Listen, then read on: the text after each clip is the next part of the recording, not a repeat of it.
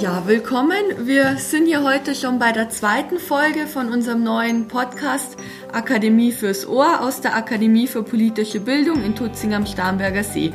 Weil wir hier ja aktuell keine Tagungen durchführen können, sind wir unter die Podcaster gegangen und sprechen jetzt regelmäßig darüber, wie Corona Politik und Gesellschaft und somit auch unsere Arbeitsbereiche hier in der Akademie beeinflusst. Ich bin Beate Winterer, Referentin für Presse- und Öffentlichkeitsarbeit an der Akademie und ich habe in der ersten Folge mit meiner Kollegin Anja Opitz darüber gesprochen, ähm, welche Einfl welchen Einfluss die Corona-Krise auf Sicherheit hat. Ich habe zum Beispiel erfahren, äh, dass Pandemien eine Gefahr für die Gesellschaft sind, aber auch, ähm, was wir aus der aktuellen Pandemie vielleicht lernen können oder sollten. Heute ähm, sitze ich hier mit unserer Direktorin, Professor Dr. Ursula Münch. Ähm, wir sind hier an der Akademie, natürlich mit dem nötigen Sicherheitsabstand. Und wir wollen heute über Corona und die Demokratie reden, beziehungsweise, oder besser gesagt, über Corona und die Feinde der Demokratie, nämlich die Populisten. Frau Münch, ähm, Corona ist ja zunächst mal eine Gesundheitskrise, aber immer öfter hört man ja auch, auch von Ihnen, ähm, dass daraus auch ähm, Probleme für die Demokratie entstehen können. Einmal für die Freiheitsrechte, aber auch, ähm, dass eine Pandemie oder gerade die Ausgangsbeschränkungen, wie wir sie aktuell sehen, auch Populisten neuen Zündstoff geben könnten. Wie können Populisten denn die aktuelle Situation ausnutzen? Populisten oder das Geschäft von Populisten besteht ja darin, dass sie auch Ängste schüren. Das ist zumindest ein Teil dessen, was Populismus ausmacht. Zum Populismus gehört, dass man in den Kategorien denkt, dass wir, wir, das Volk, die Einheimischen, die angestammt hier Lebenden, wir und die anderen. Und das zeichnet eben Populismus aus. Und dieses Gefühl, dass andere, die anderen, unter Umständen zur Bedrohung werden. Das wird von Populisten schon unter ganz normalen Bedingungen gern befördert. Und es könnte, so zumindest meine Befürchtung, äh, durchaus auch äh, während dieser Corona-Krise und der Reaktion auf Corona geschehen, dass man zum Beispiel in diesen Kategorien denkt, und das erleben wir ja zum Teil auch in der Europäischen Union, mit wem sollen wir solidarisch sein? Also, dass jetzt ein deutscher Politiker, der jetzt sagen würde, wir haben doch im Augenblick genügend Intensivbetten frei, wollen wir die nicht äh, den Kollegen und Kolleginnen zum Beispiel in Italien oder in den Krisengebieten in Frankreich zur Verfügung stellen? Das wird zwar zum Teil gemacht, aber diese Politiker müssen immer damit rechnen, dass sie ihnen auch Vorwürfe sich einhandeln nach dem Motto, äh, solltet ihr nicht lieber erstmal fürs eigene Volk sorgen. Also da könnte man durchaus in so dieses Wir und die anderen in so eine Dichotomie, das kann sich durch äh, die Pandemie verstärken und natürlich nicht nur bei Gesundheitsfragen, also die Frage, wer kommt in den Genuss von Solidarität oder eben auch von Gesundheitsleistungen, sondern das kann man sich natürlich und vor allem auch für wirtschafts- und finanzpolitische Maßnahmen denken. Äh, und das betreibt zum Beispiel auch die AfD äh, durchaus schon intensiver. Dann wären wir eh schon bei der AfD, die man ja immer zuerst oder oft auch zu einzigsten nennen muss, wenn man in Deutschland über Populismus redet. Ähm, wie nutzt denn die AfD aktuell die Corona-Krise schon für sich oder versucht sie zu nutzen? In meiner Wahrnehmung, und das ist wahrscheinlich die Beobachtung von den meisten, die in die bundesdeutsche Politik und die Medien beobachten, äh, im Augenblick gelingt es den deutschen Populisten, es gibt auch Populisten auf dem anderen politischen Lager, es gibt also auch linksgewandete Populisten, aber im Augenblick äh, gelingt es gerade auch der AfD noch nicht, sich dieses Thema äh, Corona zu eigen zu machen und es politisch auszunutzen. Man versucht es zwar immer ein bisschen, aber wirklich gelingen tut es noch nicht. Warum gelingt es nicht? Weil wir im Augenblick feststellen, dass die bundesdeutsche Politik sowohl von Bund als auch von Ländern im Großen und Ganzen auf eine überwiegende Zustimmung in der Bevölkerung stößt. Wir stellen fest, dass Krisenzeiten eben Zeiten von Regierungen sind und da guckt niemand äh, besonders aufmerksam äh, zur Opposition. Also insofern haben wir im Augenblick äh, diese Tendenz noch nicht, aber wir stellen natürlich auch fest, und wenn man sich das ein Weilchen antut und zum Beispiel eben äh, nach den Beiträgen von AfD-Politikerinnen und Politikern schaut im Netz, wird man natürlich relativ schnell fündig und dann stößt man auf Beiträge, auf Videos, auf Facebook-Einträge, die also wirklich ganz massiv Ängste schüren und meines Erachtens tut man das, äh, ohne wirklich dafür eine berechtigte Grundlage zu haben. Da wird dann Krisenszenarien äh, also völlig überhöht und zugespitzt für die gibt es im Augenblick äh, keinerlei äh, empirische Begründung. Da wird zum Beispiel behauptet, dass wir, äh, also dass Patrouillen von Polizei durch die Straßen ziehen, äh, dass man sich ständig ausweisen müsse, dass wir also fast schon in einem Polizeistaat leben würden. Das ist das eine. Zum anderen äh, wird an die Wand gemalt, dass wir uns dem wirtschaftlichen Ruin der Bundesrepublik und Europas nähern und dass es dann demnächst die Währung zusammenkommt krachen würde. Und da hört man eigentlich raus, dass die das eigentlich gerne hätten, äh, weil Krise, in dem Fall hofft man, dass die Krise dann Ängste schürt und dann wieder die Leute äh, in die Hände, in die Arme der Populisten treibt. Und das finde ich extrem unseriös. Für all diese das sind Prophezeiungen, das sind Verschwörungstheorien meines Erachtens, für die gibt es keine äh, Daten und Fakten, die das belegen können. Und nichtsdestotrotz wird es das munter unter die Leute gebracht. Und wir wissen, überall im Netz findet man irgendeinen obskuren äh, Immunologen oder wie sich die Leute dann alle nennen, irgendwelche Menschen, die mal irgendwann mal ein medizinisches oder ein virologisches oder sonstige Ausbildung genossen haben, äh, die auch nicht gefeit sind vor Verschwörungstheorien und die werden dann zurecht, äh, die werden dann als Argument äh, herangeführt. Im Augenblick können wir noch drüber lachen und schmunzeln. Ich hoffe, das bleibt so. Wissen tut man es natürlich nie, aber es ist auf jeden Fall unseriös, weil die Bevölkerung macht sich ja ohnehin, wir alle machen uns Gedanken, wir machen uns durchaus auch Sorgen, verständlicherweise. Und dann finde ich es nicht gerechtfertigt, um dem eigenen politischen Erfolg dem Vorschub zu leisten, Ängste zu schüren.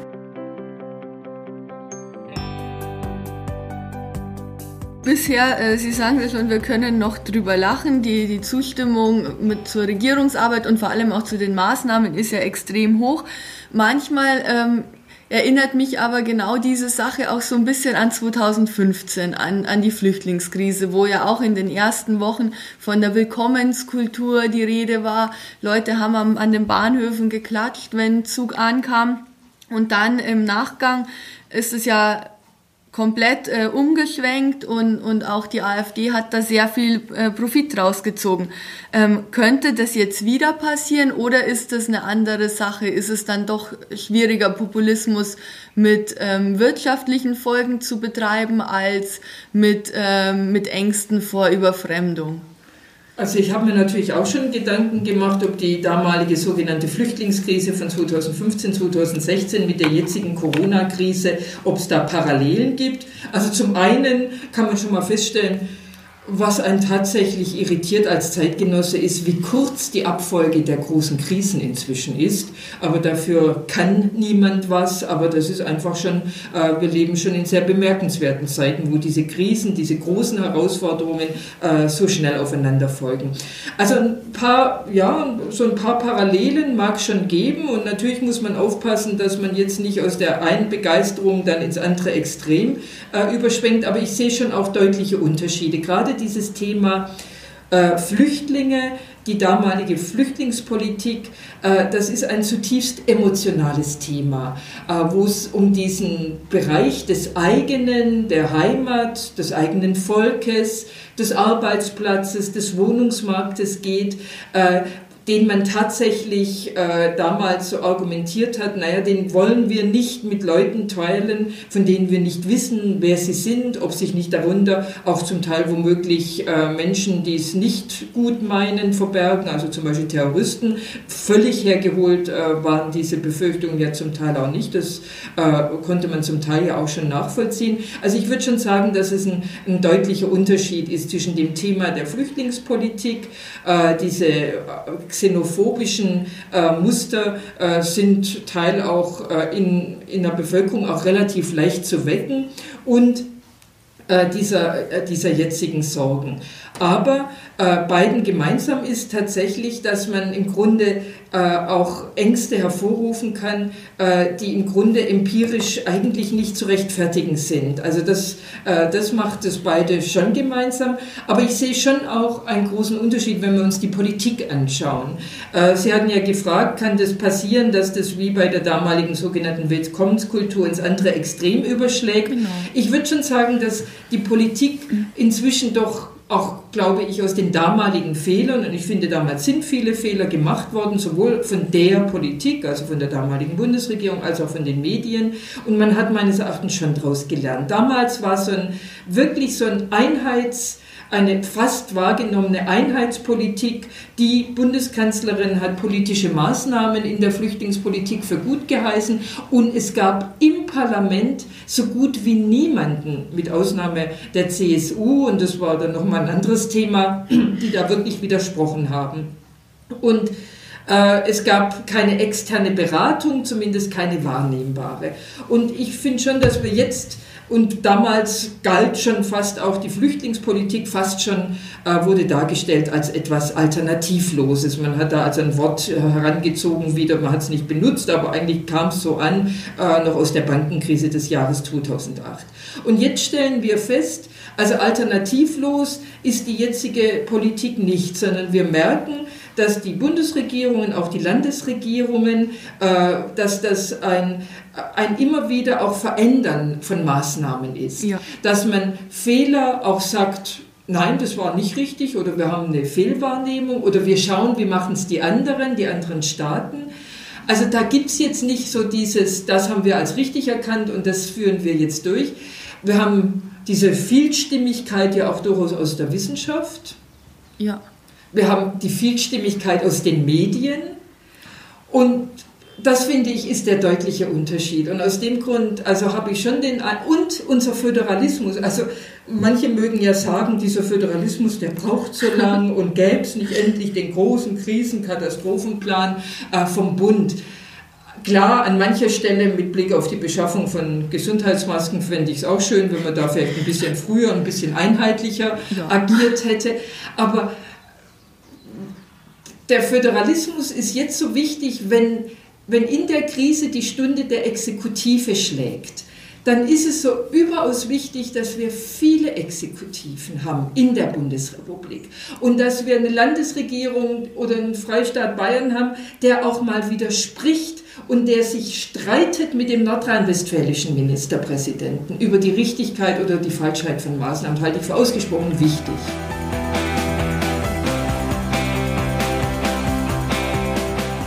Das würde mich eh schon auch zu einer anderen Frage führen. Ähm, in Ungarn regiert Viktor Orban faktisch seit äh, vergangener Woche auf unbestimmte Zeit per Dekret vom Parlament beschlossen. Wäre so eine so eine Situation, jetzt vielleicht nicht vergleichbar mit dem ungarischen Fall, aber der Fall, dass sich die Exekutive dauerhaft zu viel Macht rausnimmt, in Deutschland möglich? Oder ähm, gibt es da eben ja, Beschränkungen oder, oder andere Institutionen, die sowas verhindern? Also wir sehen natürlich in Ungarn diese sehr weitreichenden Einschränkungen, Sie haben schon gesagt, die auch grundsätzlich äh, zeitlich nicht befristet sind. Das ist der Unterschied zu den deutschen Maßnahmen. Also jetzt müssen wir natürlich schon auch zugeben, dass die bundesdeutschen Maßnahmen sehr weitgehend sind. Das sind weitgehende Eingriffe äh, in unsere persönlichen Freiheitsrechte, sei es das äh, Recht der Unversehrtheit der Person, sei es das Bewegungsrecht, sei es äh, Versammlungsrecht, sei es Religionsfreiheit. Also viele Viele unserer Grundrechte werden im Augenblick massiv eingeschränkt, aber es gibt wirklich wichtige Unterschiede zu Ungarn. Erstens ist bei uns die Einschränkung äh, auf Zeit, sie ist zeitlich befristet. Zum anderen äh, haben wir tatsächlich ein gewaltenteilendes System. Also ja. wir haben dann noch auch die zum Teil ja auch ein bisschen anders gelagerten Maßnahmen in den Ländern. Also die Bundesregierung kann bei uns nur Empfehlungen aussprechen. Also ein Teil der Gesetze kann sie erlassen, aber in anderen Bereichen sind dann wieder die Länder zuständig. Das ist manchmal nicht unumstritten, hat aber dann wieder den großen Vorteil. Und ein ganz großer Unterschied ist natürlich, dass wir zum einen eine unabhängige Justiz haben. Das hat Ungarn nicht mehr. Das hat Orban nämlich eingeschränkt. Ja. Und, das ist vielleicht noch viel, viel wichtiger, ist, äh, dass wir unabhängige Medien haben. Jetzt mag man über das deutsche Mediensystem lästern, über den öffentlich-rechtlichen Rundfunk, die sogenannten Qualitätspresse. Ich lästere nicht drüber. Äh, ich finde, trotz mancher Probleme und Defizite, aber die bewähren sich in dieser Krise sehr. Und wir sehen einen, also viele kritische Stimmen in den Medien. Wir haben die digitale digitalen Medien, in denen ebenfalls auch sehr kritische Stellungnahmen äh, juristisch begründet, philosophisch begründet, äh, von Medienleuten begründet. Also wir sehen da also eine Kontrolle. Das macht es ja aus. Das ist der Unterschied zwischen Ungarn und uns. Bei uns funktioniert die Kontrolle und damit die Gewaltenhemmung. Und in Ungarn macht man sich schon, oder über Ungarn macht man sich Sorgen, ob sie da wirklich funktioniert. Und ich habe auch das Gefühl, wie Sie es eben gesagt haben, ähm, gerade die AfD kann im Moment noch kaum Kapital draus schlagen, dass wir diese ganzen Einschränkungen haben und damit leben.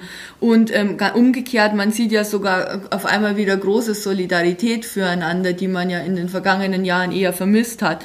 Man geht füreinander einkaufen, Taxifahrer nehmen, Pfleger mitbringen, die zum Krankenhaus unentgeltlich kann diese Corona-Krise vielleicht sogar auch umgekehrt helfen, so ein Stück weit die Spaltung der Gesellschaft, wie wir sie ja jetzt in Deutschland auch beobachtet haben, spätestens seit 2015 eher schon etwas früher, ähm, auch vielleicht wieder so ein Stück weit ähm, zurückdrehen, auch wieder ein bisschen mehr für Einheit sorgen? Also zum einen grundsätzlich wäre es natürlich schön und wünschenswert. Auf der anderen Seite, zum einen muss ich sagen, selbst wenn das der Fall wäre, wäre das keine Rechtfertigung um die Freiheitsrechte einzuschränken. Also ja, was wir nicht. in einer Diskussion, in der wir nicht landen dürfen, ist, dass wir sagen, ach, alle sind sich jetzt wieder so wunderbar einig, lasst uns doch ein paar Freiheitsrechte einfach weiterhin eingeschränkt sein, äh, so nach dem Motto, der Zweck heiligt die Mittel. Also das äh, ganz bestimmt nicht, aber das haben Sie natürlich auch nicht gemeint. Nein. Ehrlich gesagt bin ich, ja, also natürlich beobachtet man so im Augenblick so die dieses Zusammenwirken und es sich vielleicht ein bisschen mehr umeinander kümmern. Aber ehrlich gesagt, ich glaube, wenn es um die letzte Klopapierrolle im Supermarkt geht, ist es mit der Solidarität auch ganz verdammt schnell wieder vorbei. Also ich habe den Eindruck, äh, das ist, wir sind im Augenblick in dieser noch luxuriösen Situation, dass es nirgends wirklich Knappheit besteht. Ja. Klar machen sich viele Menschen existenzielle Sorgen, aber wirkliche Knappheit besteht im Augenblick noch nicht. Ich möchte nicht wissen, was auch in unserer ja eigentlich doch so äh, ja sympathischen und eigentlich relativ gemäßigten äh, Gesellschaft was passieren würde, wenn es wirklich knapp würde. Wenn entweder Lebensmittel knapp werden, was nicht passieren wird, wenn was passieren könnte, äh, die Intensivbetten knapp werden. Also ich glaube, dann ist es mit unserer Pseudosolidarität auch schon relativ schnell wieder äh, dahin. Und was mir ehrlich gesagt am meisten Sorgen macht, ich sehe diese europäische Solidarität nicht. Also weil wir feststellen, alle haben ihre Grenzen nach oben gezogen, äh, jeder sitzt auf seinen Schutzmasken drauf, das kann man jeweils alles verstehen. Ja. Die Frage ist nur, wird sich das, also wird man aus, diesen, aus dieser Krise lernen, äh, die Europäische Union anders zu gestalten? Da habe ich ehrlich gesagt, da bin ich nicht sehr zuversichtlich. Es geht mir genauso, aber ich glaube, das wäre auch fast ein Thema für einen neuen Podcast. Ich bedanke mich an der Stelle bei Ihnen, Frau Münch, und auch ich bedanke mich auch bei allen Zuhörern, die die dabei waren, die uns zugehört haben. Wenn Ihnen unser Podcast gefällt, Sie können ihn gerne abonnieren und natürlich auch weiterempfehlen. Wir freuen uns immer, wenn mehr Leute zuhören. Und wenn Sie wissen wollen, was wir ansonsten noch machen, jetzt während wir keine Tagungen veranstalten dürfen, auf unserer Website ähm, und auch auf YouTube finden Sie unsere Werkstattgespräche. Da erzählen ähm, wir beide, aber auch unsere anderen Kolleginnen und Kollegen hier aus der Akademie, woran sie gerade arbeiten. Genau, vielen Dank und ähm, bis zum nächsten Mal, wenn ich hier dann wieder mit jemand anderen sitze.